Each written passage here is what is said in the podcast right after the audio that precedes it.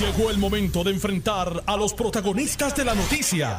Esto es el podcast de En Caliente con Carmen Jové. Muchísimas gracias y muy buenas tardes a todos. Un placer estar con ustedes hasta las 4 de la tarde en este programa En Caliente, que es un programa de entrevistas, de análisis noticioso, un programa de opinión.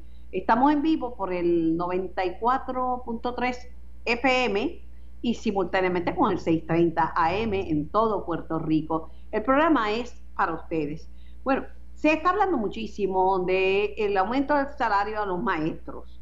Eh, yo creo que el maestro realiza una labor eh, bien importante y debe estar bien remunerado. Muchos se han ido de Puerto Rico buscando mejores salarios en los Estados Unidos, regresan porque es difícil estar lejos de la familia y sin una base de apoyo. El salario es bueno, pero los gastos se les, eh, suman eh, demasiado. El salario del personal docente se elevó de 1.500 a 1.750, pero en los 13 años hasta el presente el salario ha permanecido igual a pesar que todo, todos los costos han aumentado. Tengo a Migdalia Santiago, presidenta de la organización Educamos. Buenas tardes, Migdalia. Buenas tardes, Carmen, y buenas tardes a tu audiencia. Yo quisiera que se lo aumentaran y le pagaban cuatro mil dólares mensuales, pero hay una realidad contundente que Puerto Rico está en quiebra, que todo lo tiene que aprobar, todo lo fiscal lo aprueba la Junta de Supervisión Fiscal y que hay que saber de dónde se sacaría ese dinero, pero el, la Cámara de Representantes propone, ¿verdad?, un, un aumento, un aumento a 2.700 dólares. Lo que pasa es que tienen que decir de dónde lo van a sacar. Ahora, dime tú, ¿cuál es el sentir de Educamos? Pues mira, nosotros entendemos que como salario base, porque de lo que se trata el proyecto 5, 513 es de, de, de ir el salario base del magisterio precisamente por una de las razones que tú decías.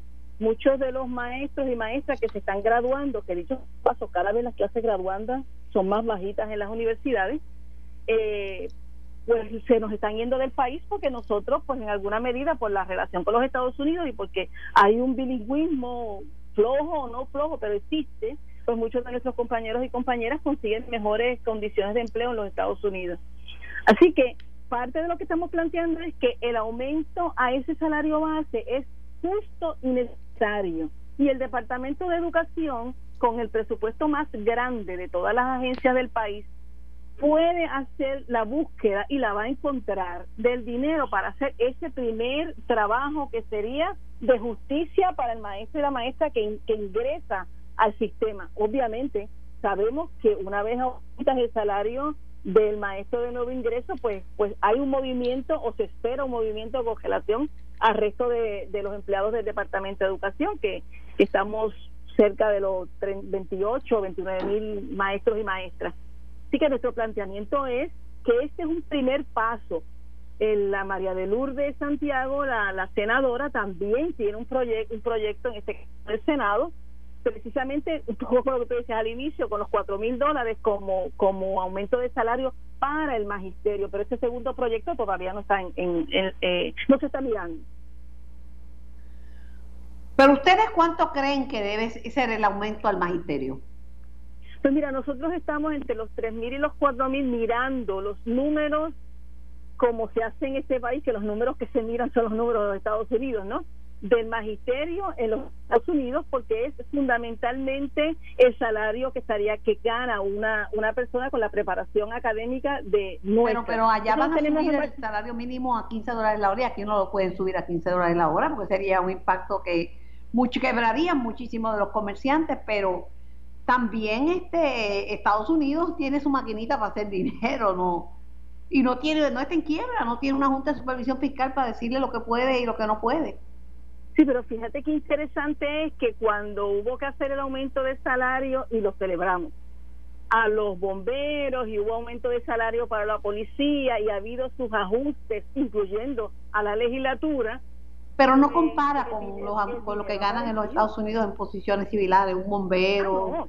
Un médico, un maestro. No, no, sin lugar a dudas, tienes toda la razón, no compara. Pero se han hecho unos movimientos de justicia que en el caso del magisterio desde el 2008 y como consecuencia de una huelga, porque tampoco fue porque Aníbal Acevedo Vilá ese día amaneció con ganas de, aumentar el salario de los maestros, ¿no? O sea que realmente estamos hablando de una de, de más de una década donde ha habido también el aumento en el costo de la vida y obviamente con esta situación de la pandemia cualquiera que de nosotros que va a hacer una compra al supermercado sabe lo que lo que significan los aumentos en la canasta básica, ¿no? Así que aumentos a todos lados, pero con un salario de 1.750 para para miles, porque no son no son tres gatos. O sea, estamos hablando de que los maestros transitorios están cerca de los 4.000, pero esos maestros transitorios en el Departamento de Educación están en 750. Una vez le baja la permanencia, lo, el aumento es de 20, 30 o 40 dólares. Tampoco creas que de los, 200, de los 1.750 se, se enganchan en, en, 2.000 y pico. Tenemos una cantidad de maestros con 10, 12, 15 años de experiencia que no llegan a los 2.000 dólares. Por último, la Federación de Maestros está pidiendo elecciones. ¿Qué opinas al respecto? Pues mira, nosotros nos reunimos con los compañeros de la federación en el Frente Amplio en Defensa de, la Educación Pública, eh, precisamente para ver la posibilidad de que con este frente, donde estamos tres de las organizaciones sindicales magisteriales, pudiéramos coger el proceso eh, eleccionario contra la Asociación de Maestros. Pero la base de la federación estableció que correr solo, así que nuestros respetos a los compañeros y nos mantenemos nuestro trabajo con nuestra matrícula, manteniéndonos como una buena fide. Gracias, Migdalia, por tu tiempo, gracias por participar en el programa y, y que tengas una, una bonita tarde. Muchísimas gracias, igual para ustedes. Tengo en línea a la querida amiga, distinguida economista Heidi Calero. Buenas tardes, Heidi. Buenas tardes, Carmen, igual que para todos los que nos escuchan ahora. Mi cariño y mi, mi respeto, siempre igual, aunque hace un ratito que no nos vemos personalmente por todo este lío de la pandemia.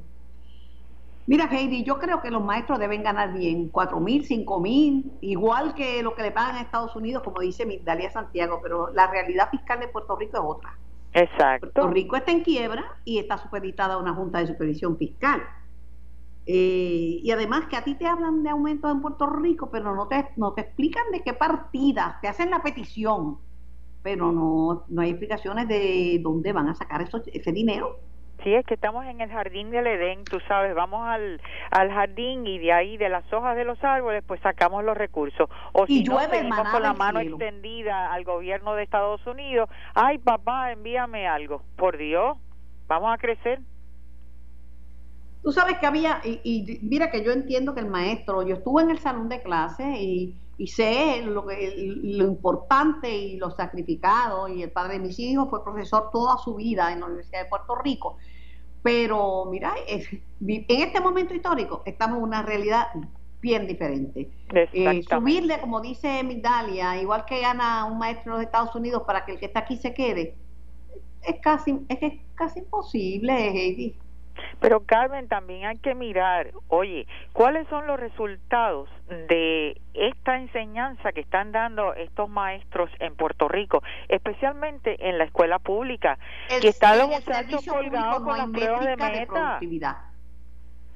O sea, si las pruebas metas, que era hasta el 2019, olvídate tú, en el 2020, eso estará peor que nunca, y estaban todos los muchachos colgados, no puede ser que los estudiantes sean todos tan malos, por Dios, así que tiene que haber aquí alguna, alguna em, eh, responsabilidad de parte del maestro. Eh, y la educación pública en Puerto Rico ha mejorado significativamente a pesar de que han tenido aumento de sueldo los maestros y ahora todos nosotros estamos pagando las pensiones de ellos también. Eso tampoco lo ven desde el punto de vista equitativo. Lo único que dicen, ay, yo he trabajado toda una vida, ¿cómo me van a quitar el ocho y medio por ciento? Pues saben que nos los están quitando a todo el mundo, que le estamos pagando el 100% de sus pensiones, así que cosa de coare con esto de, de seguir pidiendo. Pero al vicio de pedir está la virtud de no dar. Claro. Pero mira, tú sabes que eh, Rosselló había hecho una promesa a los obreros de la construcción de que cuando se empezara la, reconstrucción del país eh, iban a pagar 15 dólares la hora. Eso no se materializó después y hubo protestas de, los sindicatos que entendían que habían sido engañados. Ahora hay una división por la paga a, los obreros. El sector de la construcción elogia el salario mínimo de 10.95 la hora anunciado por el gobernador, pero los sindicatos que agrupan a estos trabajadores impugnan la cantidad propuesta. Máxime cuando se dijo, bueno, los que son trabajos federales, pues van a, a recibir una paga de 15 dólares, pero dame tu análisis al respecto. Bueno, es que nuevamente hay que ver si por un lado le vas a pagar, porque según lo que he leído de la orden ejecutiva del señor gobernador, eh, se les va a pagar 10.95 la hora en aquellos proyectos que son con fondos federales. Es decir, Pero se había dicho que eran 15 dólares lo que eran los de fondos federales. Sí, pero ahora con esta orden ejecutiva no estamos hablando de, todos los fondos públicos, según lo que aparece en, en la prensa. Sí, sí, Estoy diciendo porque no tengo la orden ejecutiva aquí al frente mío y que este señor de la de la Asociación de Contratistas Generales, el señor Donato, pues sí, que está muy a favor de eso, bla, bla, bla, bla. La cosa es que son proyectos con fondos federales. Pero, ¿y qué tú me dices entonces si a esos que sean con fondos federales les van a pagar 10.95 y a los que son de los fondos públicos SATO les van a pagar menos? ¿Tú sabes lo que va a pasar? Te van a abandonar de pocos proyectos y se van a ir para esos proyectos nuevos que son con fondos federales. Así que vestimos un santo y desvestimos otro. Ante una realidad grande que es que no hay mano de obra en Puerto Rico. hay una deficiencia de mano de obra enorme. Y, y no solamente eso, estamos en la mitad de lo que era, digamos, eh, en, el 2007, para que tengas una idea, según la encuesta de vivienda del Departamento del Trabajo, habían en Puerto Rico 98 mil empleados en construcción. Al 2020, que fue el último año fiscal, estamos en 46 mil. Así que estamos en, en, prácticamente la mitad de lo que teníamos en el 2007 y peor aún, se han perdido tantas y tantas destrezas en esta industria de la construcción, porque como no hay escuelas vocacionales tampoco, no ha sido parte de la planificación en este país, pues mira, ¿dónde es que están los, eh, los, los empleados diestros en construcción, los que saben empañetar, los que pues saben poner losa, los que saben eh, soldar, es decir, estamos eh, realmente el, el hambre y la miseria juntas. ¿Qué salida tú le ves a esto, si le ves alguna? Bueno, definitivamente estos fondos federales que vienen de reconstrucción tienen que agilizarse, pero tienen que usarse bien. Yo todavía no entiendo cómo estamos todavía moviéndonos en círculos, estamos en esa planificación. Oye, María nos dio en septiembre del 2017, estamos hablando de que ya en septiembre de este año vamos a cumplir cuatro años. ¿Qué pasó en estos últimos tres años? Ah, que vino la pandemia, estuvimos encerrados. Oye, pero las neuronas no se encierran. Era el tiempo de tener una planificación lista, estos proyectos listos eh, para que eh, saliéramos eh, adelante en la medida en que hay se mueven todos estos proyectos y le estamos pagando. El mercado va a, a buscar a quien si si de verdad es rentable el proyecto y los, y los precios eh, con los que se contratan están ahí, pues mira, cada contratista le ofrecerá para conseguir más este de los empleados de construcción, deja que el mercado también eh, fluctúe.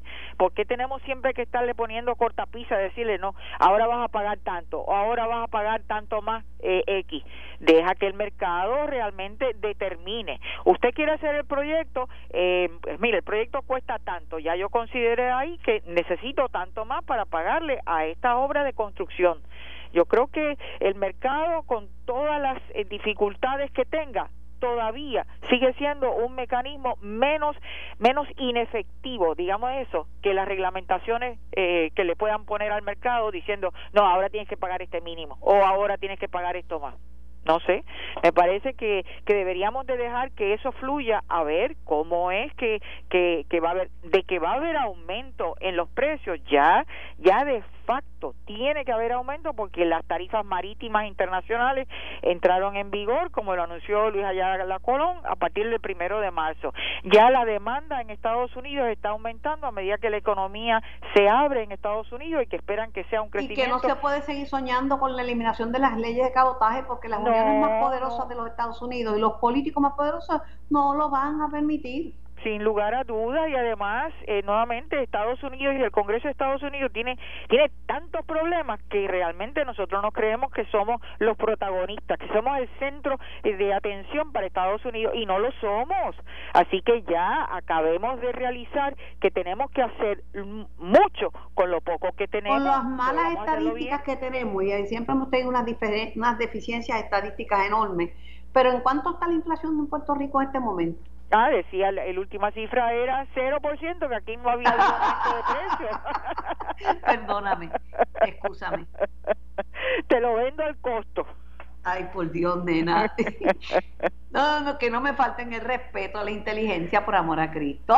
Ay, Dios mío. Sí, mira, si ya uno va a buscar, yo pido mi compra por internet, dadas las circunstancias, ¿verdad? Pero no hay empaques grandes. Me mandan el empaque más pequeño y me cuesta más caro. Sí, sí, para eso pues tiene que ir a estos almacenes grandes que no le vamos a dar la publicidad, pero a esos grandes es que todavía vienen los empaques grandes. En los empaques grandes de, de esos grandes yo no puedo porque yo no puedo manejar físicamente el, ese establecimiento donde nadie me ayuda, donde yo no alcanzo nada, cinco pies pulgadas, yo no alcanzo nada en ninguna de esas tiendas.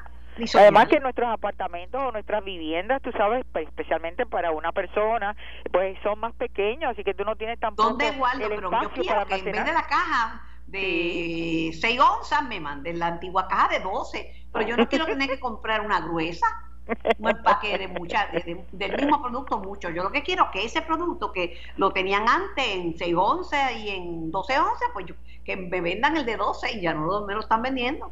Pero todas estas tendencias de mercado están cambiando. yo agradezco ese estímulo económico, pero los, el Departamento de Trabajo, mi querida Heidi, ha tenido que poner un portal para que los patronos denuncien a los empleados que se les ha ofrecido que vuelvan a su trabajo y que prefieren quedarse a su casa porque tienen miedo.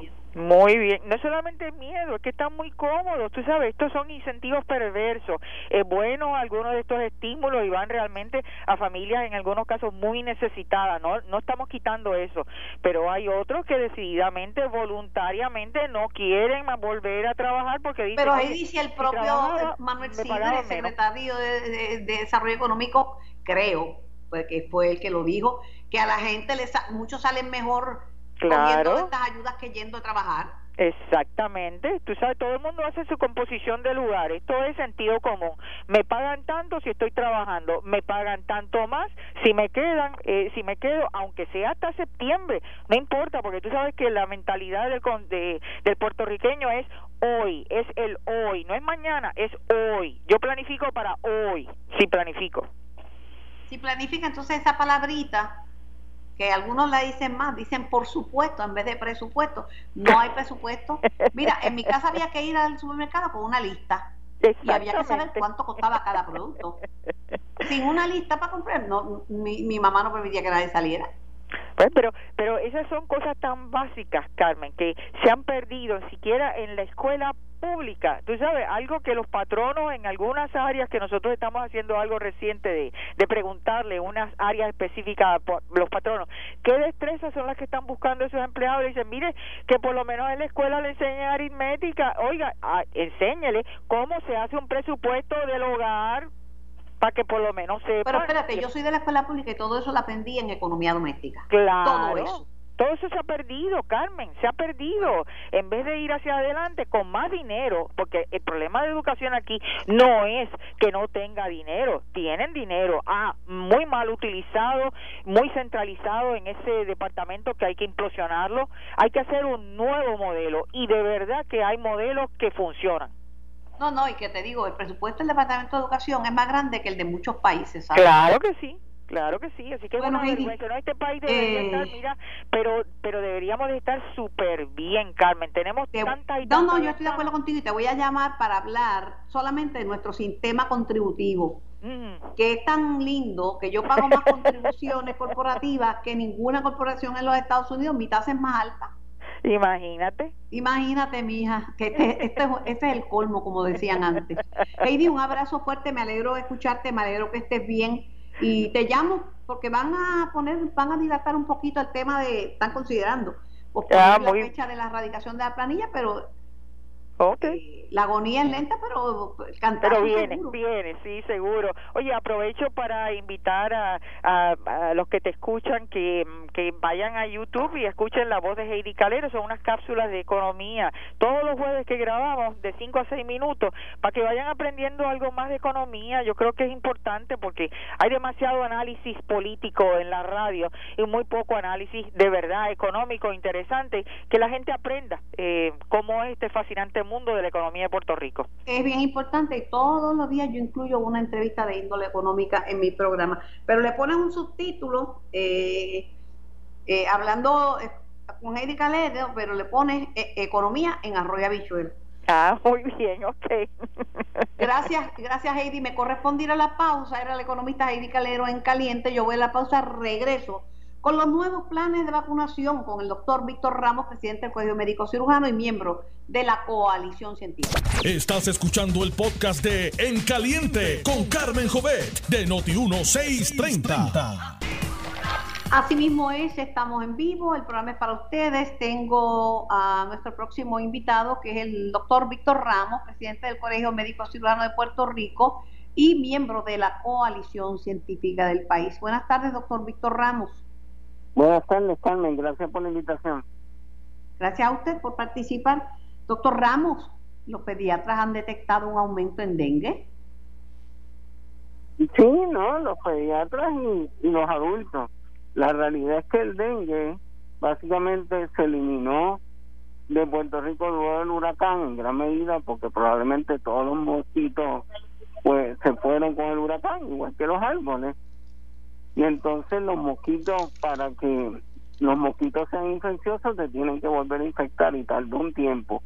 Ya el año pasado desde el segundo trimestre del año pasado notamos un aumento en casos que ha seguido este año y ciertamente estamos admitiendo dos o tres al día versus versus antes que admitíamos uno cada tres meses después del huracán y el, y el, el dengue dentro de sus variantes, pues hay algunas que pueden ser mortales, como el hemorrágico, ¿verdad? Sí, ¿no? Y, y, y todavía hay, hay casos que, que se está confirmando si fallecieron por dengue, me consta por lo menos de uno, y hay un, ahora mismo hay pacientes que, están en ventilador puede ser complicado, eh, pues, y pues la gente puede morir de dengue, sí. Eh, hay que prevenirlo. Eh, eh, ahí no hay mascarilla para las piernas, pero usted se pone un repelente de mosquitos, se viste colores claros. Y yo tengo puertas de screen, de esas de, de la metálica, doctor. Y mantener los alrededores fuera de criadero. Ah, no, claro, y nada de aguas estancadas. Doctor Ramos, las nuevas guías de vacunación incluyen, entre otros, vacunar a los empleados de la industria de alimentos, a los de transporte aéreo, marítimo, o sea, carga, tienen unos, tienen unos cuantos renglones que, que amplía la nueva orden de, vacunación. Sí, no, y estamos muy contentos. La realidad es que ya estamos viendo un que estaban llegando menos personas de, de los adultos al tener ahora múltiples centros de vacunación alrededor de toda la isla. Estamos llegando menos para estas vacunaciones de muchas vacunas a la vez, ¿verdad? Y siempre se quiso que los adultos se vacunaran en centros de vacunación por cita, no las filas que hubo en algún momento en, lugares donde realmente no están diseñados para vacunar adultos. Así que esta población nueva, que son gente más joven, que son pues, lo que falta de la 1B, ciertamente se pueden vacunar en actividades así, ya se está coordinando con distintos grupos hacer actividades para porque es un proceso que se puede adelantar rápidamente a diferencia de, de otros porque porque son gente joven que, con distanciamiento pues vacunarlos en grupo. Puerto Rico está recibiendo cerca de 100 mil dosis de vacunas semanales.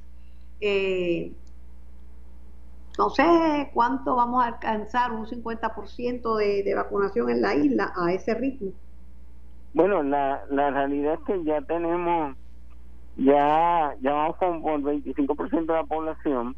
Se espera que lleguemos a ser 70 si sigue este ritmo para otoño, pero se supone que el presidente anunció que tenía unas metas para mayo y julio para que se cumplan esas metas tienen que venir acompañados de más vacunas. Así que si se aumenta la cantidad de vacunas, pues aumentaremos el ritmo de en vacunar también en Puerto Rico. Doctor Ramos, ha habido un repunte grande y los, las responsables son las variantes. En Europa, yo entrevisté a Milista Cordero, una joven puertorriqueña que vive en Italia, y los niños estaban en las escuelas, lo devolvieron para sus hogares, la gente volvió a trabajar remoto, cerraron, cierran, uno no puede salir del pueblo donde vive para otro pueblo. O sea, unas medidas extremas y los muertos, ayer hubo 505 muertos. Volvieron los números que Italia vivió al principio, un año atrás, volvieron esos números. Italia tiene un, un problema serio, ciertamente. Por eso es que hay que adelantar el proceso de vacunación. Porque mientras más personas vacunadas, menos probable de que una de las variantes se vuelva la principal que circule. Puede haber casos de variantes, ¿verdad? Porque ya, ya se han identificado en Puerto Rico. El problema es que una de esas se convierta en la más que circula. Ahora mismo, al parecer, la más que circula es la original, porque está bajando, igual que en todos los lugares donde la principal es la original. Pero ciertamente no sabemos cuándo alguna variante pueda tomar como la más. No, y bajar la guardia es ponernos a riesgo de que variantes que son más infecciosas, como la variante británica, y las otras que están por ahí, la de Brasil, en fin, la de África del Sur, Nueva York, eh, que tiene que estar llegando a Puerto Rico, porque mire, el mes de marzo rompió récord de viajeros, eh, están llegando 15 mil pasajeros. De esos 15 mil pasajeros, 31% tiene una prueba negativa, que eso es menos de la mitad, eso es 31%. Y dice la doctora Novelo que el 29% puede ser venir positivo a alguna de las variantes. Sí, pueden, pueden haber variantes y la realidad es que viene Spring Break la, en la Semana Santa la semana que viene, viene después viene el verano, que en julio el verano fue problemático para nosotros en cuanto al aeropuerto en julio. Así que sí, ciertamente esto no se ha acabado, vamos adelantando bien en la vacunación, pero si bajamos la guardia, como dijo el doctor Fauci, no podemos dejar caer la bola en la yarda 5 cuando estamos a punto de llegar al touchdown. definitivamente, ayer hablaba yo con Daniel Colón, el doctor Daniel Colón, que me estaba hablando del prejuicio de los asiáticos allá, la familia de su esposa es de origen chino, bueno, y están acusando de haber traído el virus y una agresión, una cosa brutal, pero eh, me hablaba de eso mismo, de que muchos estados de la Unión Americana bajaron totalmente, quitaron el uso de mascarilla, quitaron el tema del distanciamiento físico, los establecimientos comerciales están llenos a capacidad. Y eso, aquí es también. peligro. Aquí también están llenos a capacidad, sobre todo fuera del área metropolitana. lo sé, doctor, lo sé. Mire, otra cosa es que o a usted como pediatra quisiera que me diera su opinión de que Moderna está ensayando su vacuna en bebés y en niños. Sí, ya, ah, ya están bastante adelantados los estudios hacia mayores de 12 años, que probablemente es la indicación primero que va a salir de las distintas vacunas que lo han estado estudiando. Ya después de acabar ese segmento hasta los 12 años, pues están tratando de ir a nenes más, más pequeños y, y ciertamente si tenemos vacunas seguras para, para, para los niños, nosotros los pediatras las vamos a promover como promovemos todas las vacunas que le tocan a la edad pediátrica a nuestros niños. Gracias, doctor Víctor Ramos, por su tiempo y por la orientación y por toda la colaboración que me ha dado en este primer año de la pandemia de COVID. Siempre Gracias, igualmente. Tengo al representante progresista Gabriel Rodríguez Aguiló. Buenas tardes, representante. Muy buenas tardes, Carmen, para ti y buenas tardes para todo el público que escucha de los 630. Bueno, yo hablé ayer con el presidente del Senado, el licenciado Celis Dalmao, hablamos un rato, eh, me dijo, mira Carmen, Larry Sejame tiene los votos, su nombramiento cayó muy bien entre los senadores, va a ser la primera persona en confirmarse, yo creía que iba a ser hoy, vamos a ver si todavía está, lo confirma hoy, pero el asunto es que en la Cámara Tatito dijo que no, que tiene que hasta que condicionó a ese nombramiento a la reforma electoral. Bueno, Carmen, como dice Noti1, las noticias cambian. El domingo yo tuve una conferencia de prensa junto al compañero Oscar Morales y el compañero Víctor Párez para denunciar la falta de productividad de la Cámara de Representantes en estos primeros casi 90 días ya de la Asamblea Legislativa y entre eh, los temas que tocamos fue el nombramiento de Larry Hammer. El domingo yo dije que se estaba usando como rehén el nombramiento para negociar diferentes cosas con la administración de Pedro Pierluisi. Eh, así lo establecí el domingo cerca de las once y treinta de la mañana. El presidente de la Cámara, Tatito Hernández, en su conferencia de prensa contestando nuestros señalamientos, dijo que ese nombramiento no estaba siendo considerado para ningún tipo de negociación. Eso lo dijo el domingo cerca de las doce y treinta de la tarde. Ayer, miércoles, aceptó que está negociando el nombramiento de Larry Seinhammer eh, o condicionándolo para, como bien tú mencionas, con la nueva ley electoral o alegada eh, ley electoral que no hay ninguna. Lo que se está haciendo es un análisis en la Cámara de Representantes. No hay ninguna ley electoral. O sea, que si se tardan dos años en generar una ley electoral, tiene que estar un secretario de Estado eh, eh interino por dos años en lo que deciden cuál va a ser la ley electoral que se va a aprobar. Eso es inaceptable es, es totalmente injusto con el nominado y le hacen un flaco servicio al pueblo de Puerto Rico en usar esa posición que es tan importante y, que ha tomado tanta relevancia en los últimos años de secretario de Estado para una ficha de negociación con el Ejecutivo. Por otro lado, Tatito fue bien claro, aunque la Junta de Supervisión Fiscal le dijo a Pierluisi que le pidiera luchar a la legislatura, Tatito fue claro de que no va a dar ni un centavo para los cabilderos por la estadidad, que no. Como voy a citar a Edwin Mundo, para estos asuntos los chavos siempre aparecen.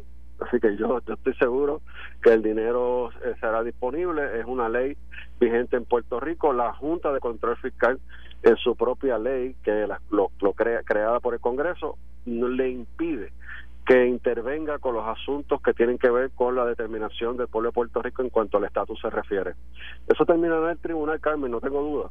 Y en el tribunal entonces se, va a dirigir el asunto. Mientras tanto, la, la Comisión Estatal de Elecciones no tiene ni un chavo, se supone que esté desarrollando una una, una ¿cómo se dice? Una, campaña educativa. Campaña. No la ha hecho y, ahora mismo está pegando con las posiciones de los aspirantes a cabilderos en la en la papeleta para la elección del 21, de, está pegando con la, elección del 21 de marzo, pero la de los cabilderos, aunque hayan radicado los endosos, no hay no han hecho nada, pues bien para eso.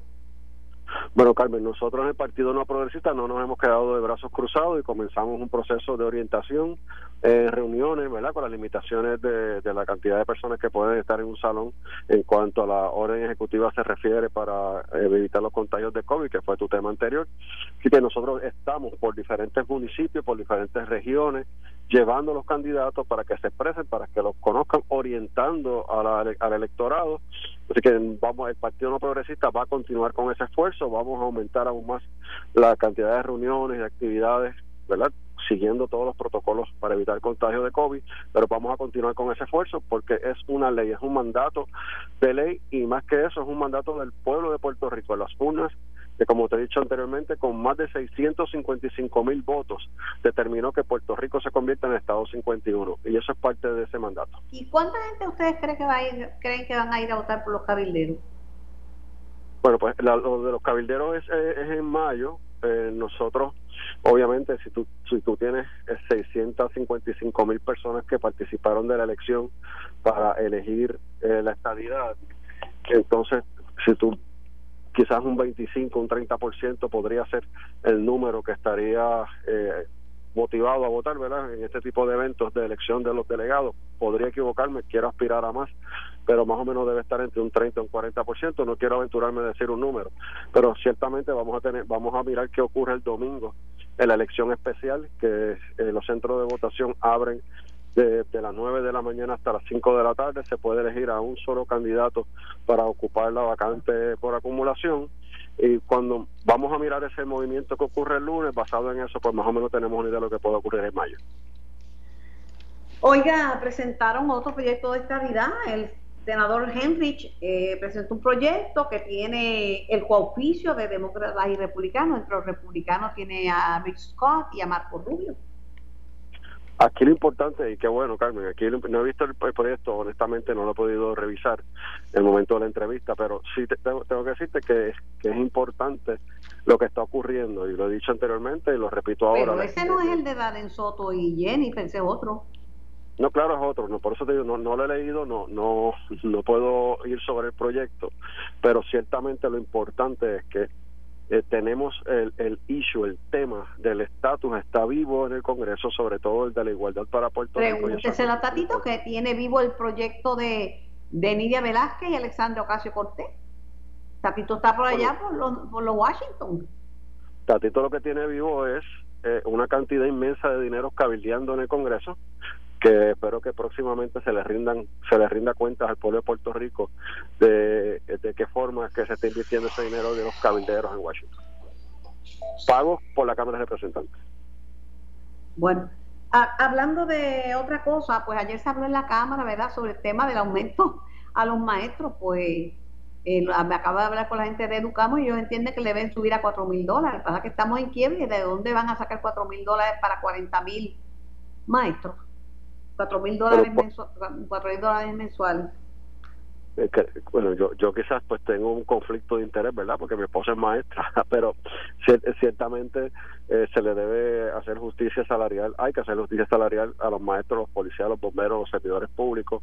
Esa es la, e, esa, ese, ese fue el, el tema de campaña principal del gobernador Pedro Pierluisi y de nuestro gobernador de hacerle justicia salarial a los servidores públicos incluyendo a los maestros, por supuesto. ¿Cómo y de dónde? Pues eh, hemos establecido que bajando el, el, porcentaje que es dramático de, de, contratación en el gobierno de Puerto Rico, bajar el, el, esos contratos, esos costos de contratos en el gobierno y utilizar ese dinero para fortalecer en la parte de la nómina para hacerle justicia salarial a los servidores públicos, incluyendo a los maestros. Así que se puede hacer. Quizás no lleguemos a, no se llega a los cuatro mil dólares, pero sí se debe comenzar con este proceso de justicia salarial, claro, para los maestros y para los servidores públicos. Bueno, me decía a mí Dale Santiago de Educamos que ellos esperan que le igualen el salario a lo que ganan los maestros en Estados Unidos. Es bien difícil eso. No es porque no se lo merezcan, no es eso, es que no se, uno se arropa eh, con, con la sábana, pero es hasta donde le llegue. A veces se le quedan a uno los pies afuera. No, es difícil, es bien difícil, pero ciertamente eh, hay, hay que hacer la justicia salarial, quizás no equipararlo a ese tipo de salario eh, que tienen los maestros en Estados Unidos, pero ciertamente hay que aspirar y movernos a eso, ¿no? Movernos a, que el, ese salario básico del maestro, el salario que tiene un maestro por años de experiencia, por su preparación académica, ciertamente debe ser eh, bien compensado y, en ese sentido Una eh, última pregunta, es lo que debe hacer el gobierno. La pausa. Usted pasa por el Normandy cada vez que va para el Capitolio, ¿verdad? ¿Usted también lo que cree que porque es una estructura vieja, es un estorbo público y hay que demolerlo? No demolerlo, pero creo que sí que, que debemos ocuparnos de que los propietarios, porque eso, se le pertenece a, a unas empresas privadas, pero que los propietarios tomen acción sobre el Normandy, eh, la, acción final, eh, a nosotros todos nos gustaría, los que en un momento dado estuvimos allí, cuando estuvo eh, abierto, ¿no? se estuvo utilizando, ciertamente nos gustaría verlo nuevamente con vida, pero si no es así, por, porque un estudio económico diga que no puede ser de esa forma, bueno, pues que entonces le metan mano y, si hay que removerlo o, reacondicionarlo, pues que se haga, porque ciertamente luce muy mal ese hotel abandonado y maltratado en la entrada de, de Viejo San Juan. yo voy a hablar hoy con el arquitecto Pablo Ojeda del Instituto de Cultura puertorriqueña porque hace un año que están bregando para, para rehabilitarlo y es una buena noticia. Gracias, eh, representante. Linda tarde. Gracias igualmente, Carmen, para ti. Esto fue el podcast de En Caliente con Carmen Jovet de Noti1630. Dale play a tu podcast favorito a través de Apple Podcasts, Spotify, Google Podcasts, Stitcher y notiuno.com.